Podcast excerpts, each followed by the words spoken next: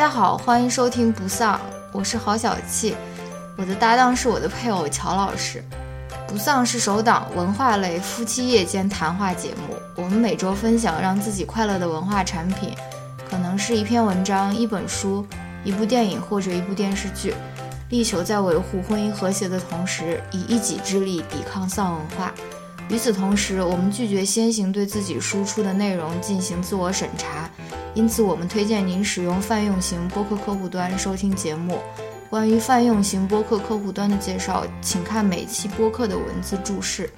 欢迎您在通勤、做家务、洗澡、跑步或其他任何时间收听我们的节目。如果您对说话和反应均比较慢，有时甚至会让人感到时间停滞的男主播，和爱说脏话、开黄腔。且经常重音夹杂的女主播有意见，请千万不用受累告诉我们，直接关掉节目即可。Hello，大家好，欢迎来到新一期的不丧。这一期呢，我们来聊一聊电影。嗯，因为呃，每年到年底的时候，下半年的时候，很多比较重要的电影就是在美国这边就开始陆续的上映了嘛。Yes，因为。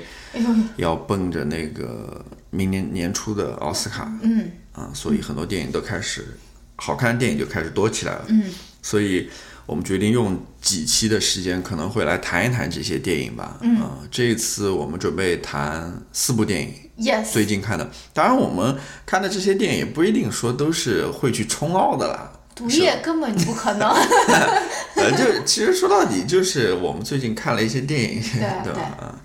好吧，那呃，对，第一部的，第一部我们想要的是那个一个明星的诞生，A Star Is Born，嗯，然后第二部是毒液，嗯，致命守护者，我的天，Venom，听上去一点也不像是有还有就是第三部是登月第一人，嗯，First Man，嗯，啊，最后一部是呃，不好意思，那个 Bad Times at the El El Real，El Real，嗯，El Real，皇家酒店谋杀案。听上去希望不大。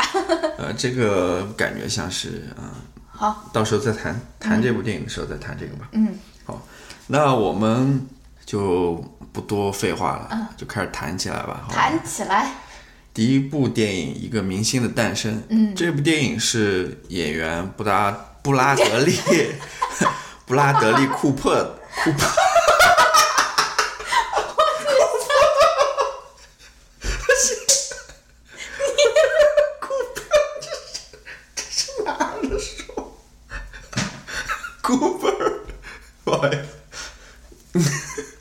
这这种呃错误又犯了，就是中音不行，不允许再重来了。好，我的意思就是说，我跟大家解释一下，就是这种库珀，Cooper，嗯，Bradley Cooper，对，布拉德利库珀，老师经常是是叫库珀吗？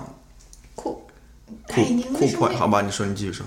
不是乔老师经常就是前面说的是那种中文，后面又是英文，好吧，你就能够感觉到他的那种摇摆。不是摇摆了，就是哎，他 Bradley Cooper，库珀呀，库珀，哦，库珀，不好意思，哦，我也不知道，库库珀，算了算了，哦，赶快又没进入成主题。好，Bradley Cooper，他是作为呃。演员，他他其实之前是演员了，这是他作为导演的第一部作品。嗯嗯，然后主演除了他本人之外，还有 Lady Gaga。嗯，这也是他除了歌手之外第一次呃出演电影吧。然后对他演过，他之前演过那个 American Horror Story，所以就是哦，电影应该是电影，他是应该是第一次演。对，所以这都是这两个人的某种第一次吧。嗯，然后。这部电影其实挺算是一个翻拍，对，是一个翻拍。它之前好像有三个版本，我查了一下，有三七年那个版本，五四年那个版本，七六年那个版本。嗯。其中哪一年？五四年还是七六年？是那个什么？芭芭拉芭芭拉史翠是是翠翠山。嗯。嗯。这故事，我我感觉这。虽然有四个版本了，到现在总共他们讲的故事应该都差不多吧？对他就是把那个时代换了一下，比如说现在他就有什么手机啊，或者 iPhone 啊，或者就是可能里面一些呃加了一些当下时代的一些元素进去吧。啊，他故事的话就是一个叫？浪漫喜剧 rom com 这算浪漫喜剧吗？算的吧？嗯，我不不太觉得它有多喜剧啊啊。哦，好吧，我先介嗯介绍一下这个故事吧。故事就是一个呃，开始过气的一个男明星、男男歌星吧，嗯。然后发现了一个热爱唱歌的一个女孩，嗯。然后把她呃，等于说是 呃一步一步打造成一个打造成一个明星的，对，A Star Is Born，嗯嗯，这么一个过程嘛。狗狗一直在门口就说废话连篇。嗯，好，对，大概就是这个故事，嗯。挺简单的故事。然后呃，我们这次还是第一次去的那个 Dolby Theater 对，多比多比音效的那种剧剧院。院，啊，哇，好棒哦！嗯，还是。我是真的是看完这部电影爱上了多比 Theater，对吧？就是。它那个的确是很音效是特别赞的。我感觉是不是每个人的那个那个叫什么那个靠背后面都没有没没没没，它里面的确有很多音响，然后反正是挺赞，它的屏幕也挺赞，应该是比较新的一个剧院吧。对，而且还是那种大沙发，特别爽。嗯，可以放放平的那种。对，嗯，挺好的。就是如果大家有机会的话，尤其看这种音乐片，对就应该去这种呃音效比较好的那种剧院里。我甚至觉得它比 IMAX 还要好。对啊，它价钱就比 IMAX 要高嘛。嗯，好，那要不要把狗处理一下？呃算了吧，算了吧，它晚上自己就不叫了。嗯，那么你先来谈一谈这个电影，你的感受是什么？这个电影我的感受，嗯，哎，就像你刚刚说的，他是那个布拉德里·库珀 （Bradley Cooper） 他第一部导演的作品，所以我觉得他的缺点是非常明显，就是感觉他是一个还是一个比较青涩，，那咱们先聊一聊它缺点吧。嗯，怎么感觉像是反派影评一样？好吧。不是，我就我没有说，我我我我我，反正我是觉得它的缺点是挺明显的，但是我不觉得它是一部难看的电影吧，或者说是我看不下去的电影吧。然后为什么我觉得它缺点明显呢？就是我觉得它首先很多埋下的故事线，它后面没有交代，嗯嗯，然后就是，嗯，比如说 Lady Gaga 她成为明星之后，她其实埋下了很多故事线，比如说她不再做自己啦，或者说是，很多她后面都没有交代，匆匆匆匆就收场了。还有一个就是她很多的转场和剪辑，明显就是很有问题的，就是非常生硬。比如说一一个一个场景里面，Lady Gaga 还在这边，下一个场景，然后她又到了另外一个地方，但是中间的这个转折或者什么都没有交代，就是你看上去的时候就会有这种困惑在里面啊。就是我觉得它是一个缺点，也哦，我挺插一个，它那个场景转换我们也说过，就是有些场景、有些镜头，嗯非常奇怪插在里面，啊，对啊，就，是就特别突兀的感觉，对，反正就是，嗯、嗯、看起来就感觉不是那么流畅，就是有点，啊、怪怪的，对对，尤其是我发现了这个问题之后，我在看那个 First Man 的时候，我就也注意了一下，就是专门注意了一下，说他这个转转场都是怎么转啊？嗯，一般首先你音乐要先起来，音乐要比下一个场景到来要稍微提前一点，然后再有一个。前一个场景的结束和后一个场景的逐渐的一个开始的，对，算了，我就绝对要 要被那些反派影评的听众们要喷死的那种。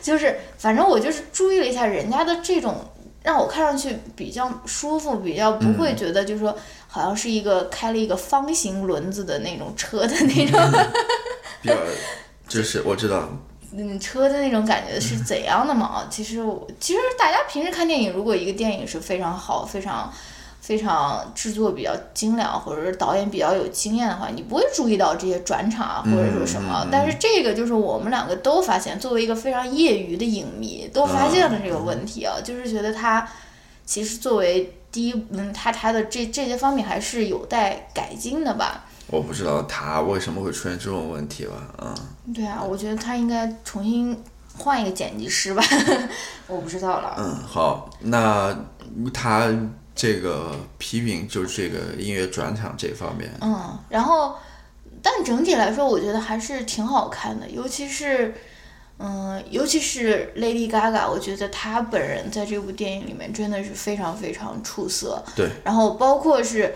我最最喜欢的就是她第一场上去唱，就是 Bradley Cooper，他第一次邀她上台唱她唱 Lady Gaga 自己的歌的那一场，哇，我真的觉得那一场戏拍的太太好看了，就是怎么就是就是因为 Lady Gaga 她本身是一个流行巨星，你知道吗？她。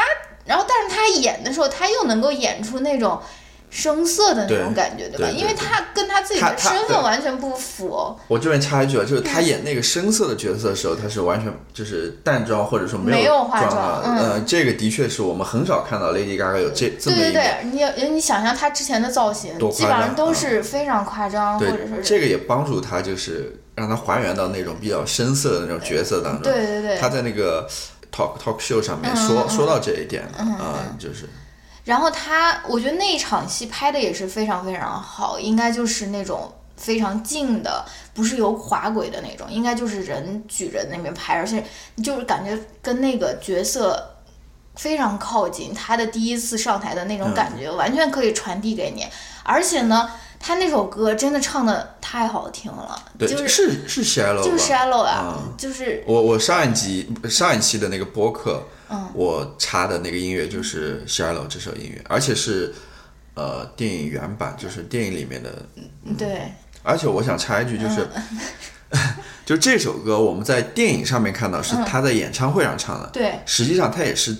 就是现场录音的，对，就是现场。他不是在录音室里录音，因为他自己就很受不了，就是说那种你做这种音乐片或者音乐电影，但是你在那边 lip sync 或者说在那边对口型啊，但所以就说你所见即所得，就是说所见就是你听到的，对吧？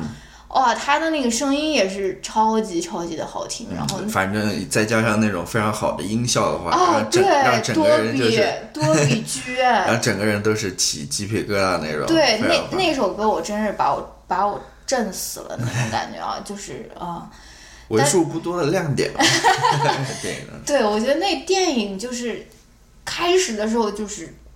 挺好的，后面越来越疲软的那种感觉，就有人有这种感觉。然后后面，比如说描写 Lady Gaga 她成为一颗冉冉上升的巨星，然后要把 S N L 那种东西说的那么具体，就是她真的上去表演，然后你真的，我就觉得有点怪怪，太具体了，或者说是不知道，我就不明白，我就是觉得后面就是没有前面那么让人震撼了。嗯，好，那我还想说一点就是。问你一个了，就是到最后一幕嘛，嗯，这边可能有剧透了，呃，我这边强调，我强调一下，要剧最大的那个透我我不剧透，好吧，我不剧透，就是可能有一些轻微的剧透，有一些情节是，但是这也是后面几部我们要谈的电影都可能会涉及。如果说你连这些轻微的剧透都受不了的话，你可以就不听了，那么你直接跳到我们的那个推荐环节也可以。嗯，那就是到最后的时候，电影最后的时候不是发生了事情吗？嗯。那一幕最后那几幕那个戏，我觉得还是让我挺感动的。我不知道你有没有这种感觉？你就是说她去演唱她老公的遗作的那一段，这是最后一系列那那那那一段戏了。嗯，呃，当然我这边因为剧透原因不能说了。哎呀，我觉得我已经，我我似乎已经嗯，好吧，无所谓了。就是我不知道你有没有这种感受，就最后那一幕，我感觉还是挺。抓人的吧？好吧，那可能也是因为 Lady Gaga 唱歌的原因吧。嗯，就是就是。那不，我我其实更多的是怎么说呢？我觉得布拉德利·库珀，库珀，你能不能就说一个好，Bra 英文？Bradley Cooper 嘛，他最后那个人物那个经历吧，我觉得还是可能他的经历更让我感动一点。嗯，呃，因为他。就是因为我最近我跟你说过，我们我在看那个《Dope Sick》这个原因，这个这个书嘛，就是关于呃毒品上瘾的，或者说药物上瘾。嗯，到最后真的，我感觉你就是你完全不能控制自己的。对，就是你你你控制不住自己，但你一方面你又不停的在那边重复在做这个事情，你就会很憎恶自己。我知道，你知道吗？所以他到最后做那样的选择的时候。我真的还是挺挺感动的吧，就是说，人有时候真的是你很难说，呃，呃控制住自己吧。嗯，嗯，可能人最大的痛苦就是来源于对自身的失控或者不能控制吧。对有就像我们上次聊的那本书一样，你对看老年人到到了嗯年年龄长了以后，对也是逐渐对所所以很多时候，我这边在强调，不是强调就插插一句，嗯很多时候我们对于就是那些吸上瘾的人，嗯。不仅是毒品啦，可能是酒精啊，嗯。或者其他的这一类上瘾的人，嗯。的确应该更稍微宽容一点吧，就不能说完全的那种十恶不赦的那种。啊。嗯。而而我觉得更多应该是怎么想办法去帮助他们，嗯。啊，就这样。你说到这个，那我又想说一说这个这个嗯片子另外一个缺点了。啊，就是他要 cover 的那些话题太多了，我觉得他有很多很多很多角度，可能那一个角度足够拍一部电影的，包括你说的这个药物上瘾的这个问题。对，它里面说了一句什么嘛，叫什么呃呃叫什么，is a disease，那个那个 Lady Gaga 说的那个 addiction、嗯 is a disease，就是呃上瘾其实是一种病了。对。这个我我也觉得当时挺奇怪，就感觉在喊一个口号的那种，就是呼吁大家说，嗯。其实我们要更多的了解到上瘾其实是一种疾病，我们应该这样去看待它。嗯。嗯。不是我这，呃包括你说的这个药物上瘾，这个不是呃呃，这个就是我觉得单谈这一个话题就能够谈一个电影，嗯。然后再包括说，比如说 Bradley Cooper，他之前也是一个巨星啊，嗯然后但是他由于，嗯但是他跟他女朋友或者跟他老婆他们的这个。这怎么说？声誉或者 reputation，他们这个增长的速度不一致，它会造成的这种心理的这种失衡或者落差，我觉得这个也是很好的一个话题。但是他好像也没有，就是说是深挖进去。对他没有，就是说这个电影他可能没有关注去注聚焦到某一个点上或者某一条线上，嗯就是他感觉想说太多了，有点有点散的感觉。嗯，这个其实我感觉跟我们下面要聊的那个《First Man》就是很鲜明对比。我觉得那部电影它其实有一个很明确的一条线在那边的，对呃，嗯但是在这部电影当中就感觉好像。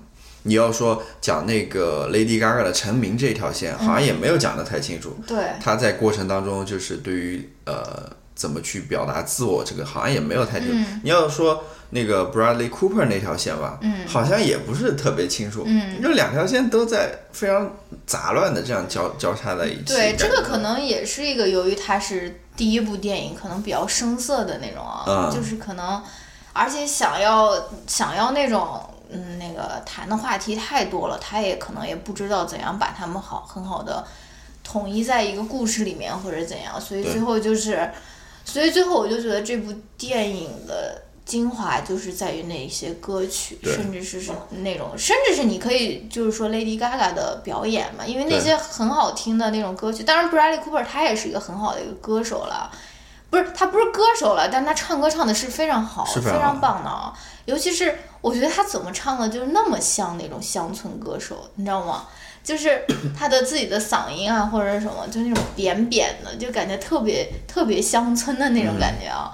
但是我觉得，嗯，Lady Gaga 还是一个很大的一个看点。我不知道她能不能提名最佳女主角了，但是我觉得，但我原声乐，我觉得那个那个那个什么最佳那个音乐或者原声，应该肯定就是她、嗯他得了吧。而且我觉得她肯定会在奥斯卡上面表演的。肯定肯定。嗯这边我在想到你说那个 Bradley Cooper 扮演这个 乡村歌手嘛，嗯它里面其实呃有一个细节我想讲一下，就是他是一个酒鬼嘛，就是他酗酒嘛，嗯。你会发现他做还原的还是非常真实的，对他们说就是就是看他就像是一个那对，种，因为酗酒的人他那个脸是红红的，对。永永远都是红红的，然后那种醉醺醺的那种感觉，对。在这电影里面，你就感觉 Bradley Cooper 他就是这样一个形象，就是感觉那种高原红也不是，就是那种脸就是熏熏的、红红的那种，他这个还原是非常嗯。非常真实的，这个是值得称赞的一点吧。嗯，好吧，那我们接着进入到第二部电影吧，你还有什么要说吗？毒液啊，我没有了。好，啊毒液这部电影，呃，毒毒液液已经过审了，所以大家大概马上就能看到十月份。好，嗯。毒液这个当时我们在看之前看评论，感觉还是有点担心的，因为哎你说他他一直没有出那个对呀、他他礼拜四就上映了，他礼拜三评论还没出，对我说这肯定是很糟，对吧？对，然后但是我们看完之后发现没有想象中的那么糟糕。还是有人那边鼓掌的，因为我们看的首映，对，这边的确要说一下，美国这种超级英雄片的确还是很火的，真的很真的很火，有很多这种粉丝的基础的。你要想，我们看过那个《First Man》的首映，也看过《毒液》的首映，嗯，都是在那个 IMAX 厅里面。嗯。你会发现，我《毒液》基本上坐满了，那 IMAX 厅里面好多那种对，都是兄弟们过来，啊 明显就看就是那种 那种超级呃英雄粉，超级英雄粉的那种，的确，超级英雄片在美国是、是很火。的。嗯，那好，那你觉得这部片子怎么样呢？还可以吧，还挺有娱乐性的吧，挺有娱乐嗯我没有觉得很糟啦，但是我我没有觉得它值得那种百分之三十或者百分之二十那种那种烂番茄的评分了，就是那么糟啊。嗯我在我眼里大概是个六十分，及格，勉强及格。嗯，及格了，可以及格。但是可能是由于我对汤老师的那种爱，因为汤老师，大家知道汤老师长什么样子吗？嗯。Tom Hardy，他长得很帅的，但他经常演那种把整个脸都遮住那种角色，包括在那个蝙蝠侠里面，诶，是哦蝙蝠侠吗？对啊，他演那个反派啊，对啊，他整个脸遮住，然后妈的演一个敦刻尔克，演一个那个飞行员，啊，一直戴着那个面罩，就是汤老师英俊的脸庞很少在那种电影里面完全的展现，对吧？然后所以我觉得就冲着去看一看汤老师的那个全脸，我也觉得蛮怎么说，还是值得一看吧。然后我觉得它为什么评分会那么低呢？可能有一个问题就是。它的高潮戏好像很短。太不高潮了，而且很短，你知道吧？因为刚开始我去看这个电影的时候，我说我靠，这一个英雄片竟然不到两个小时，只有一百一十二分钟，我还很开心呢，因为我一直坐不住啊，看那个什么复仇者联盟，我就在那边我就我就两个出神了，你知道吗？我就太久了，我说这个这个，哎，竟然还是两个小时以内，我还很开心啊。结果看完以后，确实觉得可能真的需要两个多小时一点。但我觉得他因为是第一部片子嘛，这个系列的，哦，可呃能就是交代一下。对不对？就做一个介绍嘛，嗯可能更多的会在后面继续，你知道吗？嗯就是做一个简单的介绍，这样子。但是我觉得这个这个就就怎么说，这个英雄的设定还是挺吸引人的，因为、嗯因为他就相当于是一个人寄寄生在另外一个人身上了，对吧？而且，嗯，而且为什么 Tom Hardy 和他的这个寄生寄寄生呃寄生毒液和那个反派的那个毒液，他们为什么会有正邪分明呢？就是说，就是说我比较想要了解他们毒液背后是怎样，他们是怎样就是划分自己的那个那个正和邪的，你知道吗？因为他那个最大的反派就是我很喜欢的那个穆斯林男演员 Riz，哎，他叫什么来着我也不清楚。？Riz 吧，就先这样。他是演那个 HBO 的 Night of，对他就是演 The Night of 的，然后他也是最后被一个毒液寄生在身上了。然后我就比较想更多的了解他为什么就是一个反派毒液，而汤老师为什么就是一个正派毒液？他们对于整个人类文明或者说世界的这个看法到底有什么不同，对吧？我知道，你我知道，我电影难道会说了我我我没没有没有没看到吗？没有，就是呃，他这个我我我当然可能不一定给能给你这种非常专业的具体的解释，可能那种漫威粉可能给你，但是我是这么认为的，就是说他呃，因为这个毒液他们是从哪一个星球上面找来的，我也不清楚啊。然后到了地球之后，他们曾经试图呃把它寄生到各种各样的人的身体上面，但是都没有成功嘛。最后等于说成功了，一个是寄生到汤老师身上，一个是寄生到呃那个那个男演员身上嘛。嗯嗯嗯。其实关键是还是在于这个哦，毒液它寄生的这个人他们要做选择，是他们在做选择，哦，嗯，知道吗？他不是，就是说这个毒液他也是有、有想法的。你比如说，他是要符合自己的想法、自己的个性和自己的，因为那个毒液之所以寄寄寄生到汤老师身上，嗯。是他最后做的决定。他觉得汤老师可能是一个比较正正直的人，哦，所以还是跟他寄生的那个人有关，对吧？对，是跟是跟寄生有人有关，哦，哦我知道知道了。哦，是这样子。好吧，嗯，嗯，反正我觉得这个就是一个比较新的一个呃一个超级英雄的一个对，一个怎么说表现形式吧，因为大部分人都是就是单打独斗，或者说是就是我被蜘蛛咬了，然后我本人就变成了蜘蛛人，而不是说一个蜘蛛寄生在我的脑子里。对他们是他们也有那种博弈，或者说是那种对吧？对，它是两个个体共同存在那种共存的那种，像有点像那种寄居蟹的概念，好吧？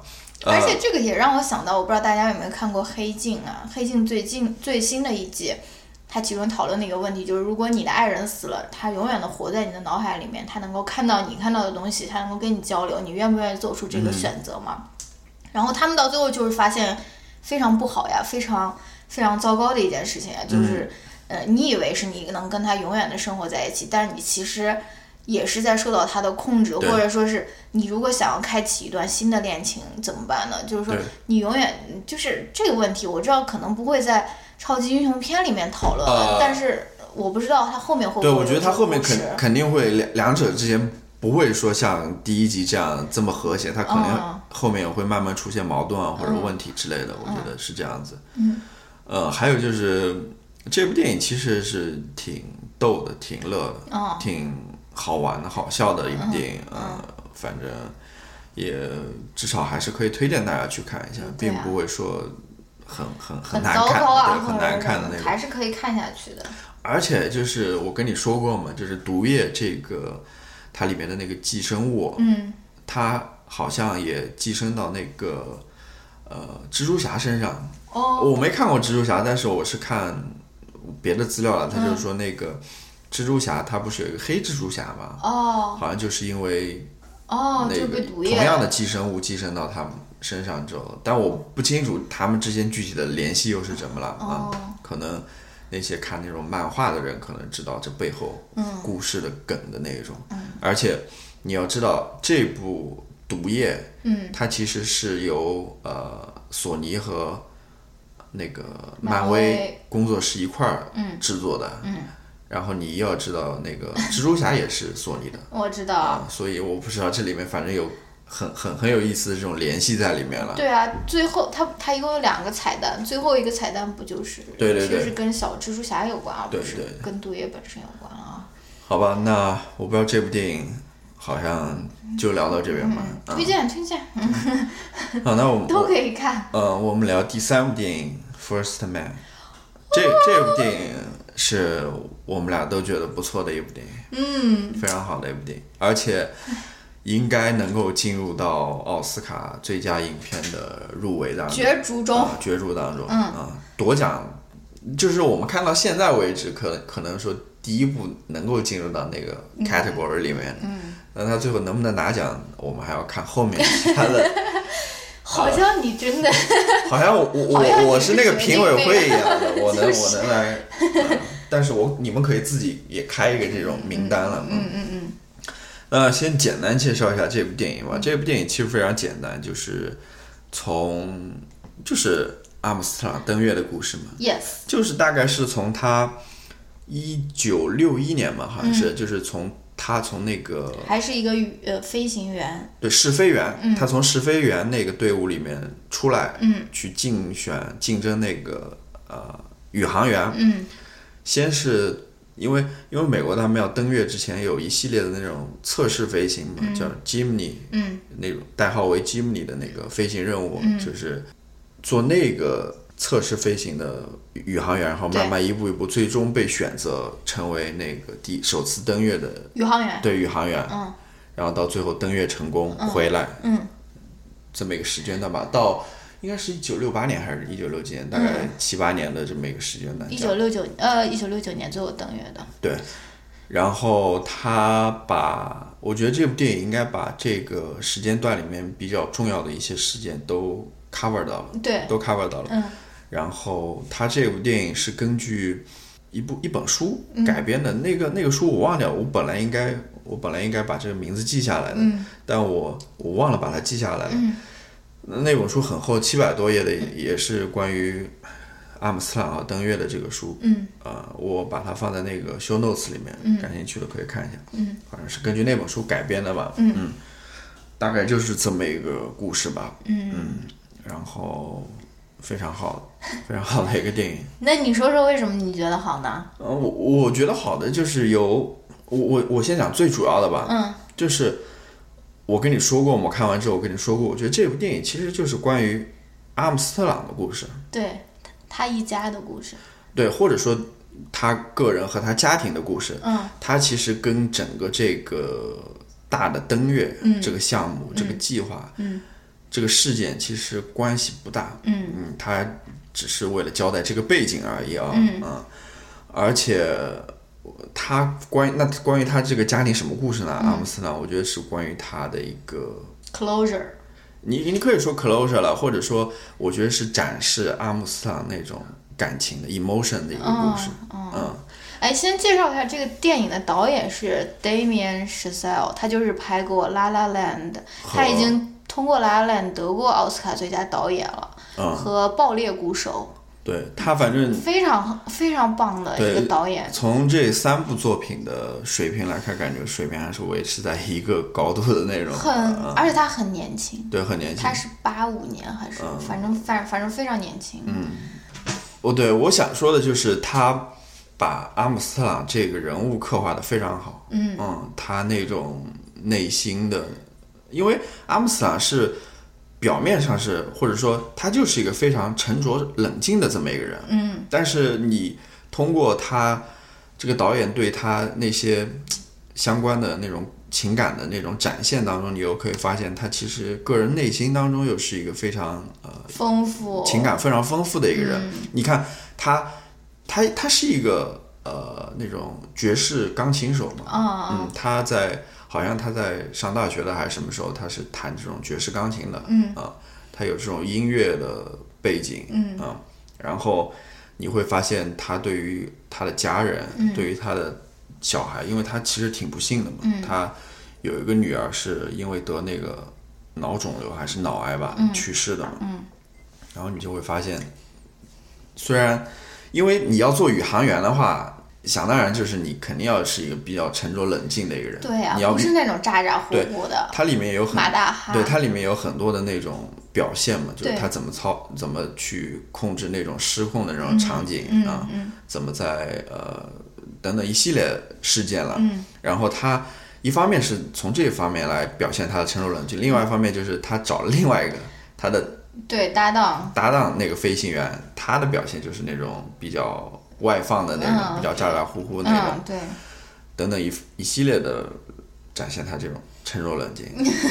不好意思，但是他 overdose 但但是但是他他的那种内心的戏嗯，真的是挺丰富的。你这个你要去看了之后，你才能体会得到。我是这么认为的。我的天呐，感觉就是曹老师本人的那种感觉。没有没有没有没有没有，我是然后呃，而且这关键是这一点呢，其实跟他的呃在现实生活当中也是符合的。他现实生活当中就是这样一个人。啊，是的呀，我看那个一点资料吧，就是说他成为那个登月首人之后嘛，回来之后必必然就是有很多那种关注他的人嘛，但是他也选择就是不去跟那些媒体啊，或者说商业上面去打交道，嗯，他默默的好像就去了一个辛辛那提大学，就是一个不是很知名的大学去做了一个客座教授吧，嗯。然后呃也不接什么广告啊或者什么之类的，也不在外面去接受采访啊、大吹特吹啊什么，反正就是他登月成功之后就变得非常低调，嗯，那样子的一个。非常不典型的一个美国人。对，它里面也讲到，就是你说的他那个搭档嘛，对就等他回来之后，他反而是完全就是他的反面内容，嗯出去接受各种各样的 参演变形金刚。对等等各方面的事情了。嗯，对我为什么喜欢这部电影？我非常非常非常喜欢这部电影。嗯我不知道我以我这种狗屎运，这个说不定就是我今年颁奖季最爱的一部电影，已经被我看掉了。就是说我为什么喜欢这部电影呢？因为首先我很好奇，因为我一直很喜欢那个 Damien Chazelle 那个导演了，然后我就觉得他，哎，他为什么接拍这样一部电影啊？就是在常理，或者我我原来看来就是很无聊的一个题材。嗯就是说你我们中国人嘛，从小长大，你想想跟那种杨利伟相关的那种那种纪录片或者那种，如果真的把他的事件拍成电影，我们理所当然想到的就是那种宏大叙事啊，美国成为了什么，然后啊，我们在这个什么军备竞赛中就是说获得了领先，或者说啊，我们这种爱国主义情操这种疯狂渲染的这种啊，所以我就是很好奇，我说他作为一个这样子的一个导演，他怎么处理这个这个非常宏大的一个命题啊？结果。最后果然没有让我失望的那种感觉，就是他是从一个非常小、一个微观的角度来讲这个故事，他并没有说是想要去彰显，就是因为因为美国也是马上登月五十周年了，就是呃一九年嘛，然后也是为什么他现在会拍这部电影的原因嘛，然后马上登月五十周年，按理说是很好的一个就是爱国主义，哎对，献礼影片对吧？就是。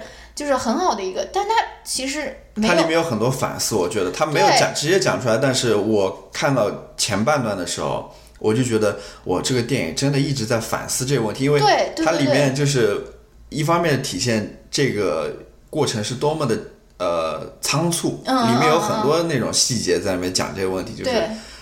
以致导致于很多宇航员都牺牲嘛，然后它里面也有那种比较具体的，就是有一些 protest 在那个 NASA 的，呃，就是说我们还要牺牲多少对对对，就是我看到这个时候，就是我这里面好多这种完全就是不是那种正面的对 NASA 正面的那种，对，甚至对美国政府或者他们做出这个决定也没有是一个正面的弘扬，对吧？所以我在想，这部电影能不能引进国内是一个问题，真的。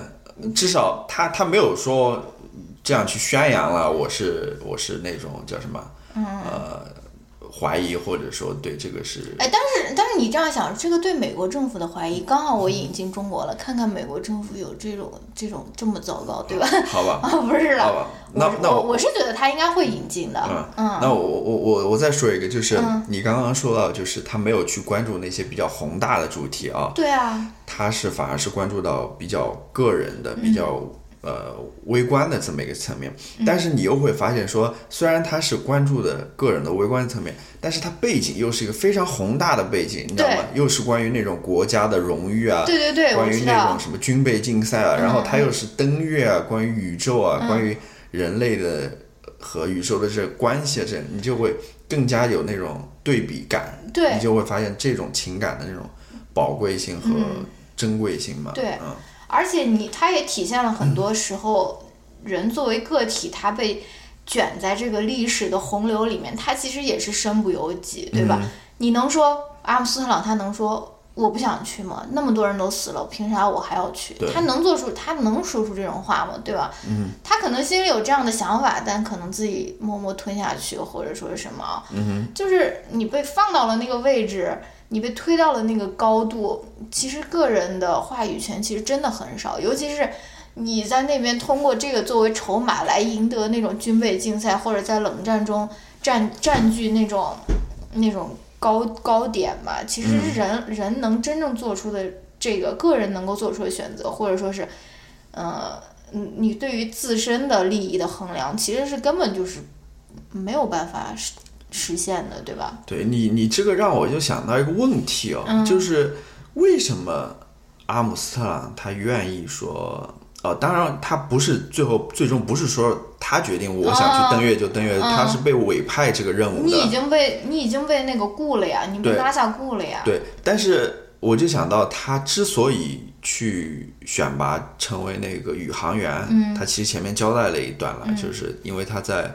那个当那个测试飞行员的那个基地，其实过得不太不太顺对顺利，对他其实是有一些怨言的，嗯所以他才决定说换一个工作环境去做那个。而且他女儿去世了，他也想要换一个对对对对对，就是我就是我我刚才想问的问题嘛，就是说为什么他想去当宇航员这件事情，其实他并不是说想什么为国争光啊，为。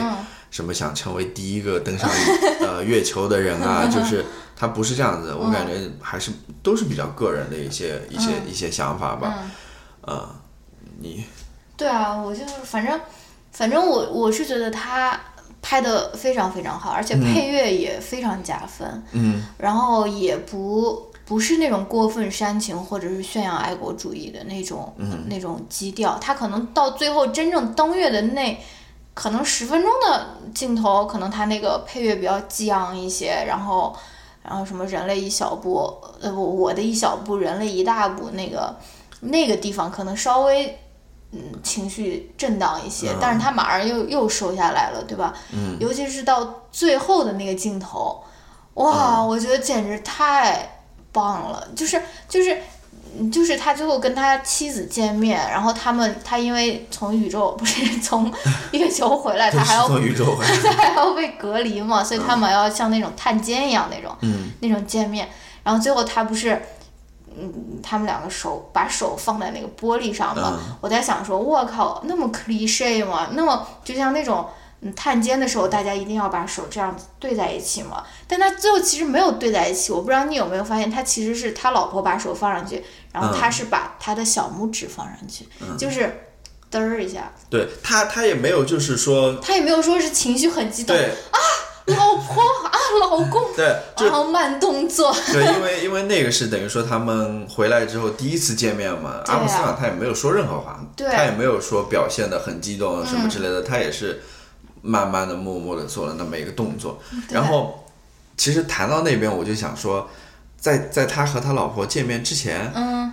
呃，他跑到那个休息室里面，和他那个搭他搭档在那边看看那个电视转直播嘛。嗯。电视直播里面讲的就是那个肯尼迪讲的非常有名的一个话，嗯就是说我们为什么会登月？对。不是因为什么，不是因为什么，而是因为就是因为它难，嗯所以我们要去克服这个难关，你知道吗？我们就要这样子，就是那种。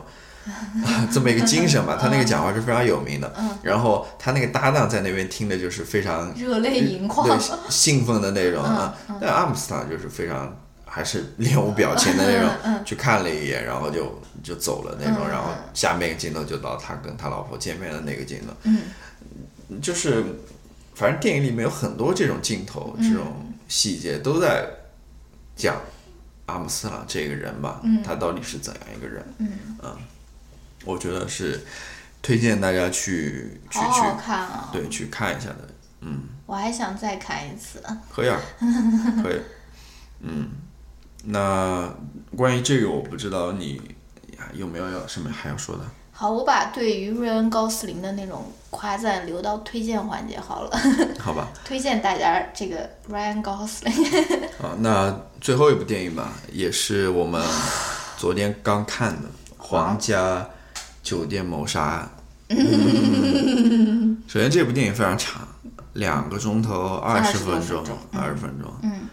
呃，它讲的是怎样一个故事呢？就是一些几个人吧，好几个人吧。嗯。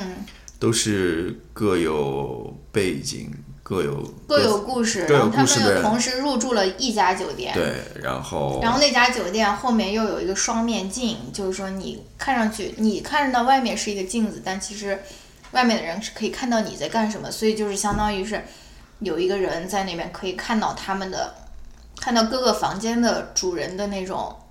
嗯，我知道是酒店有这么一个设计啦，就是它等于说是可以。通过那种呃屋子里屋子里的镜子，其实它是一个双面镜，它在后面呃是可以监视你的，它呃可以录像啊，可以录音，然后它可能是我不知道，它可能是想通过这些采集下来这些资料、这些影像资料来对你有所不利吧，反正是这类，这不是呃最主要的了，但是但是这样一个这样一个。呃，细节吧，你知道让我想到什么吗？嗯，就是那个《邻人之息》那个作者，嗯，叫叫什么？叫 Gay 的那个，嗯，叫盖伊什么什么盖伊的，嗯，他在一两年前吧，嗯。他在《纽约客》上写了一篇文章，哦，就那个偷窥旅馆，对，偷窥旅馆那个，一一下子就让我想到那个，哦，那那故事，嗯嗯，就是也是那那个是一个真实的故事，嗯，就是发生在美国哪个小地方有一个 motel 那种旅馆，嗯，然后呃那个旅馆的主人吧，他在他不是在后面了，他是在那个呃屋顶屋顶上面，也是有类似的这样子。偷窥的一个装置，对，偷窥的，他是通过，它是通过上面一个洞还是一个眼吧？嗯嗯，可以偷窥到下面旅馆里的人正在做些什么事情。嗯，更 creepy 的是，这个旅馆主人他还会写那种日志，你知道吗？今天都看到了一些什么，在做一些什么事情。他就是完全为了满足自己的这个偷窥欲而建了一个旅馆。我不知道，我我忘掉了，但是好像这本书现在也出来了啊！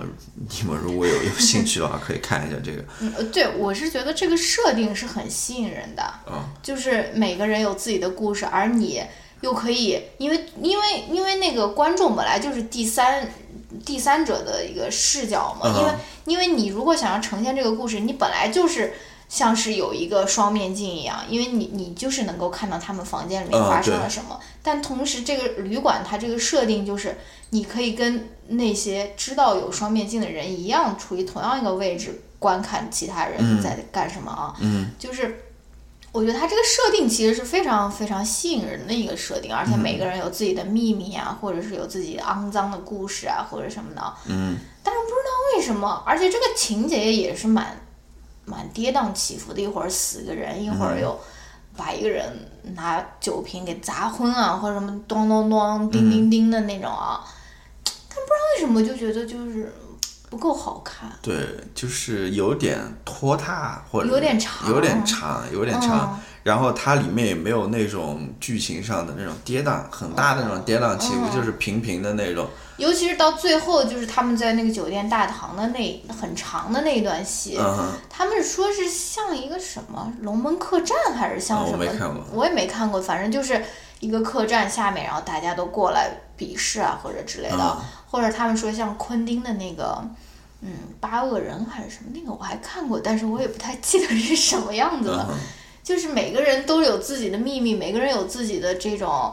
嗯，这种需要立场，对，或者说去掩饰的事情，或者说，或者说讲到这个主题，就是说，他们每个人都多多少需要去救赎，获得救赎，获得救赎，对。然后他们又通过那种呃，在一个酒店大堂的戏彼此对峙，然后玩上那种赌博的游戏，本来应该是我觉得应该拍的很精彩的，嗯，但是我就不知道为什么就觉得就没有那么好看，嗯。嗯。我看这个电影，我其实呃有一个想法了，就是它这个电影的故事是设定在应该是上个世纪六十年代，嗯，呃，因为它里面讲到了越战嘛，嗯，大概就是越战发生的那个时时候，或者越战发生后的时候，嗯。嗯，其实它里面这些人物的设定是非常有意思的，就是在那样子的一个背景呃时间背景下，里面那个。旅馆的那个服务生，嗯，他是一个等于说越战老越战越战老兵，他回来之后，嗯，啊，他，然后其实我还发现，嗯，就里面的那个应该是邪教头头了，就是那个男的演的，演锤哥的，就锤哥演的那个，嗯。我觉得他也是符合那个时代背景的，对，因为大家可能就是。因为，因为你想是六十年代，嗯，一方面是越战，另外一方面其实是性解放，嗯，然后是那种呃，叫什么伍德斯托克的那种，就是对 love and peace 那种，就是很多人对于政府或者什么的不相信，然后回归到那种大自然当中去寻找，呃，这种精神上的出路或者什么之类的吧，嗯。然后，尤其是在加利福尼亚这种地方，因为他是加州的嘛，那种地那种嬉皮士就更多了啊。我觉得他这个人物设定也是符合那一个时代背景的。至于其他的，我就呃没有。就那个黑人歌手也是符合的，就是当时可能呃，因为他他黑人歌手他其实他其实他的故事并不是特别多了，但是他有一个故事就是他戴假发嘛，他就是为了符合。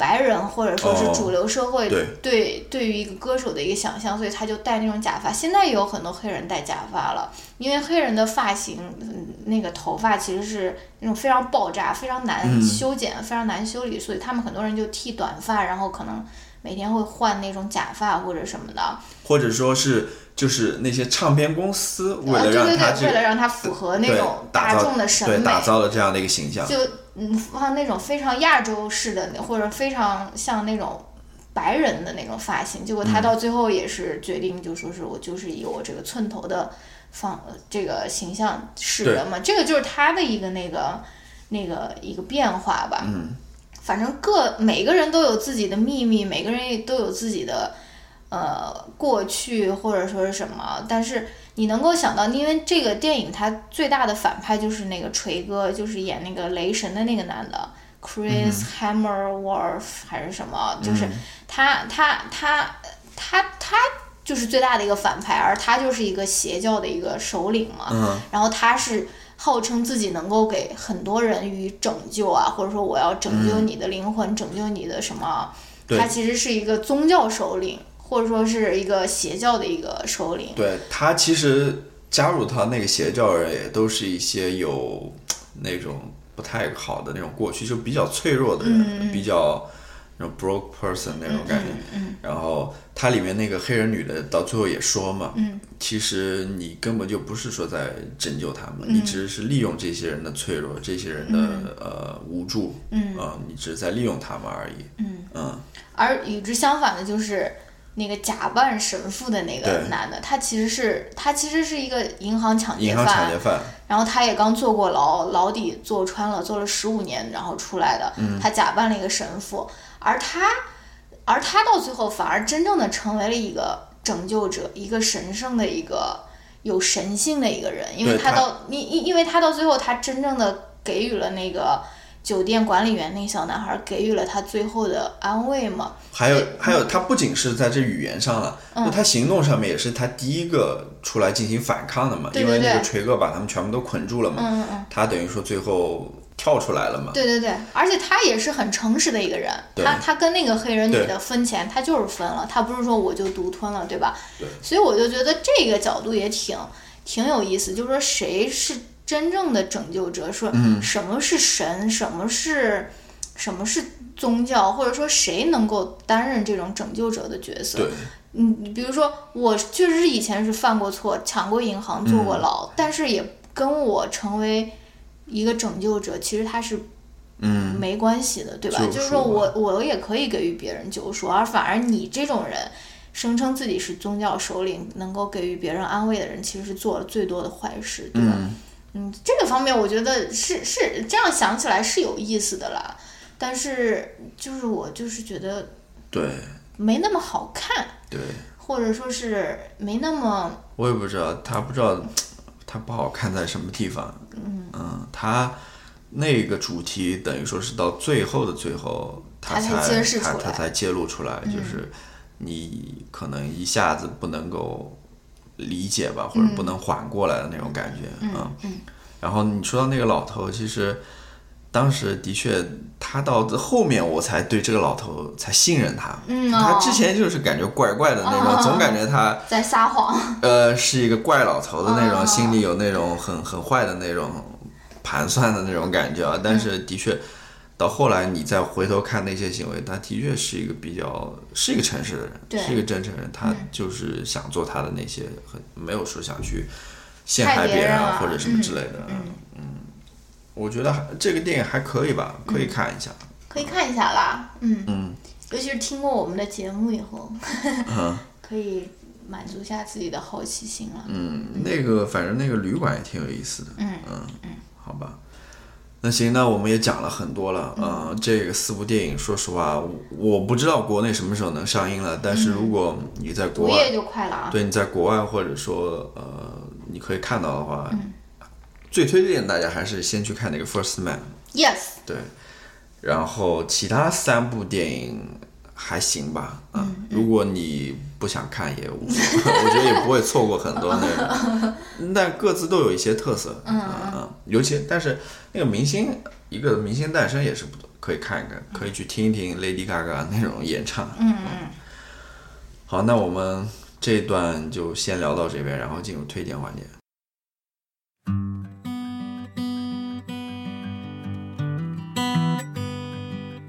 Maybe it's time to let the old ways die. Maybe it's time to let the old ways die. Takes a lot to change a man. Hell, it takes a lot to try. Maybe it's time to let the old ways die. Nobody knows what ways for the dead. Nobody knows what ways for the dead. Some folks just believe in the things they've heard and the things they read. Nobody knows what waits for the dead. I'm glad I can't go back to where I came from. I'm glad those days are gone, gone for good. But if I could take spirits from my past and bring them here, you know I would. No, I would. Nobody speaks to God these days. Nobody speaks to God these days. 好，欢迎回来。那要不你先推荐吧，因为我推荐的东西到最后，你就推荐那一首歌。对，好，我来给大家推荐一下 Ryan Gosling。我真的是是是想要推荐他这个人，因为首先他演技很好，首先他长得非常的帅，嗯，相当的帅。然后虽然说我之前有点 get 不到他的那种英俊啊，因为我觉得他演技过劲，但是就是看了这个 First Man 以后，我真的觉得他非常非常非常非常的帅。然后因为他在 First Man 里面，因为他是宇航员啊，你想想宇航员，他基本都是在用头来出演啊，就是他真正那个做任务啊，或者说是任务失败或者成功的时候，他。他怎样子拯救这个飞船，拯救飞机，然后做出抉择或者什么时候，他真的就是只有头，可能头还不能完全出镜，可能只有眼睛那边，嗯，在在在表演啊，对吧？而且就演的真的非常非常的好，非常非常的养眼。然后有一个镜头，我记得就是侧面。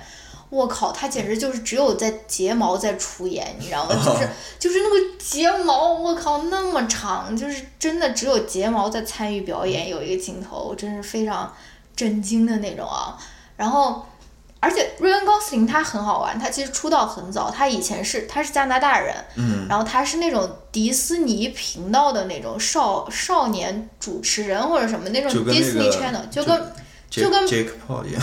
哦，好吧，我他是跟有点像那个 Hillary Duff 是吧？呃，差不多，他他那一届的跟他同一同一那个人也是那个 Britney Spears，不是那个那个女演员唱那个什么什么什么的什么呃 rack ball 的 racking ball 哦，Miley Cyrus，他是不是啊？好像也是，但他们完全不是同一届的了。他是跟布兰妮小甜甜布兰妮是同时在那个那个迪士尼的那个频道工作。他是他出道其实很早了，很久了。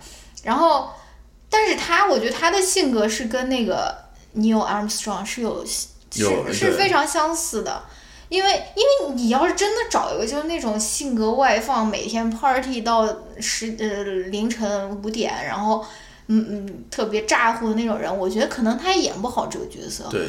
然后你要知道 Ryan Gosling 的话，他是一个没有社交媒体的人，你你找不到他的推特，找不到他 Instagram，他他是一个完全在宣传期低调的人。宣传期之外，他就是消失的一个人。嗯。然后那个呃，然后。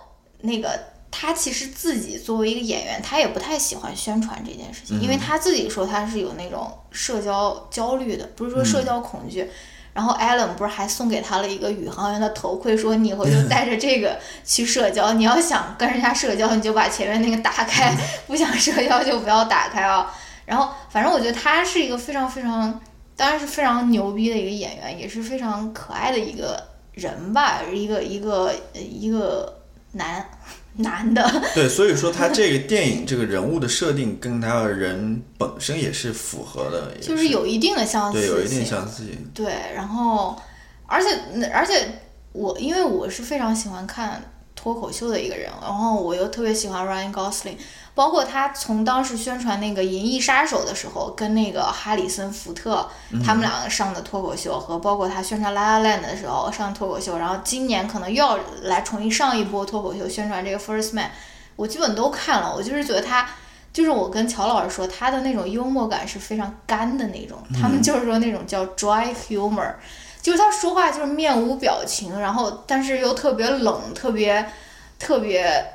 特别好笑，但是你又不是那种哈哈大笑的那种，所以我也推荐大家去看他之前上的那种脱口秀。嗯然后之前他有一次上脱口秀的时候，他还带了他的狗狗去。嗯他的狗狗就是我忘了叫什么了，一个一个很大的一个狗狗，然后就是他应该上 Jimmy Fallon 的秀吧，那个也是很久之前了，他在宣传某一部电影的时候上他的那个秀，然后好像去年的时候，呃，他的狗狗就去世了嘛，嗯他狗狗也是寿终正寝，也不是说是，呃，也不是说是意外死亡或者什么，已经活了挺长十几年了。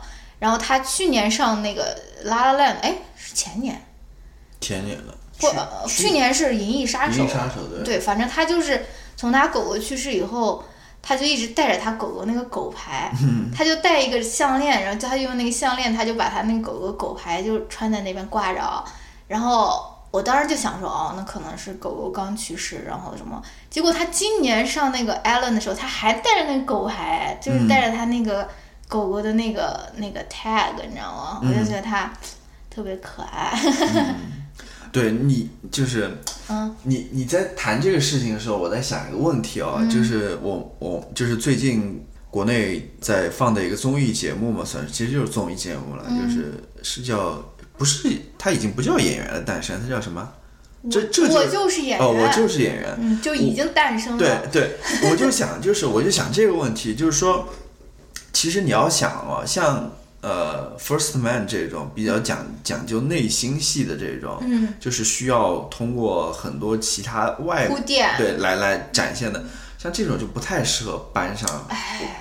呃，什么？我就是演员这样的舞台，在那么短的时间里面去，所以他到最后只适合演那种非常夸张的情绪、非常外露、非常爆炸的那种，嗯对，总要有一个冲突在那边，对那要么哭，要么吵架。那种戏，嗯，怎么说呢？呃，你可以说，因为这是为数不多的这档综艺节目，就是显展现演员表演功力的这节目，你你可以呃，在这方面称赞这个电视节目了，对吧？嗯但从另外一方面，它又是在放大这样一个这样一种表演表演的方法表演的方式、嗯表演的形式。对，就是他没有说好像让大家觉得真的表演好的表演就是这样子的表演。嗯如果你不去那种卖力的去尽情的去歇斯底里的那样去表演的话，好像就不是好的表演。就像你如果不大叫驴的话 观众就不会给你按钮。对，就是你现在就要反思一下，就这种类似的唱歌节目、表演节目，对啊，它对于我们的电审美的影行业、塑造，对电影行业、音音乐行业会带来怎样的负面影响吧？嗯嗯，我觉得这个是非常有意思的一个、一个话题，嗯。因为不是说所有作品，音乐作品也好，电影作品也好，都适合搬上电视这样子，嗯尤其是嗯在你知道吗？与综艺节目上嗯去、去呈现的。我知道嗯还不如好好的去真正做一些好的作品什么而且你看，呃，叫什么？我就是演员，都是找的以前的那些，还不知道多久的那个作品了。嗯，好吧，我不说了，好，我就推荐大家 Ryan Gosling 这个人，好吧。然后我也推荐大家去看他的脱口秀。然后他之前宣传《银翼杀手》的时候，跟 Harrison Ford 他们两个人上脱口秀，真的非常的搞笑，非常的逗乐。因为 Harrison Ford 他也是个冷面 笑点匠嘛他们两个经常有那种。那种 就是共同的冷场，还有假装忘了 Ryan Gosling 叫什么名字，就说嗯你叫，其实他们已经就是就是非常非常搞笑了。嗯。好，我今天推荐一首歌，就是我是，其实我们之前节目在中间和结尾都会插一首歌了，嗯。啊，但是今天我要把这首歌单独拎出来、推荐给大家，我觉得是我最近听的非常好听的一首歌，当然我会在这个我说完之后把这个放出来，嗯。呃，它叫呃是那个 Big Thief，就是大贼，大贼，是一个美国的一个独立摇滚乐队吧，嗯，他们在最新的一张一张专辑叫《Capacity》里面的一首歌叫《Mary》，嗯哦。嗯，就是这首歌我是怎么知道的呢？是，Mary 是那个人还是嫁给我的那个 Mary？是一个人名，是一个人名，是一个人名、哦 Mary。然后我怎么知道这首歌的呢？是我在逛那个 NPR 的那个 Music 的那个栏目的时候，就是我最近在用开始用那个 Spotify 嘛，那我想获得一些音乐上的推荐啊什么的，然后在 Spotify 上面就有一个 NPR Music 的这么一个频道嘛，就它里面有很多那种 playlist，有什么我喜欢的，就他们那种呃编辑或者作者哦喜欢的，他们也创了 list，、就是我在其中一个 list 里面发现了这首歌，嗯，然后我第一次听我就喜欢上了这首歌，嗯、然后非常好的一首歌，可以你你可以听一遍，然后呢听完之后，呃，我就不透露了，然后你可以去关注一下它的歌词，嗯，歌词也是写的非常好的，哦，然后呢，呃，听完这首歌之后呢，我再推荐你看一个他们的现场表演。嗯也是我昨天看到的，我会把那个链接放在 show notes 里面。嗯，那个现场表演里面有一个细节非常有意思，就是他们的一个呃打击乐手吧，嗯，他在那里面做的一些事情，就是他不是在那边敲打鼓啊或者敲打什么其他乐器，嗯，他是在敲打那种类似于是那种。你知道我们在国内小区里面有那种鹅卵石面吗？哦那种那种路面，就是、哦呃，supposed to be 那种养生的那种感觉，他好像就是在敲那种鹅卵石那种表面，然后呢，随便的他会去敲一些，就是很随意的去敲一些东西，你知道吗？哦。然后他到后面还会拿一个袋子里面把一些东西就是倒在那个椅子上，鹅卵石面上面，就发出一些非常奇怪的、很 很随意、很零碎的一些声音，哦，非常有意思。你。这个并不是他们的主打歌哎，不是他们主打歌，应该不是他们主打歌，嗯，但是，呃，非常好听一首歌，我会现在就放出来吧，好。嗯，那要不咱们这一期就先聊到这边吧，，OK，好吧，那我们下期再见。下期同一时间我们再见。哦，对，忘了。这首歌，你最好戴上耳机听，哦因为它是一个声音比较小的一个歌，哦嗯嗯耳机的效果，戴上耳机的效果应该会更好一点。好，那我们就直接进这首歌吧。好咱们下一次再见，拜拜。拜拜。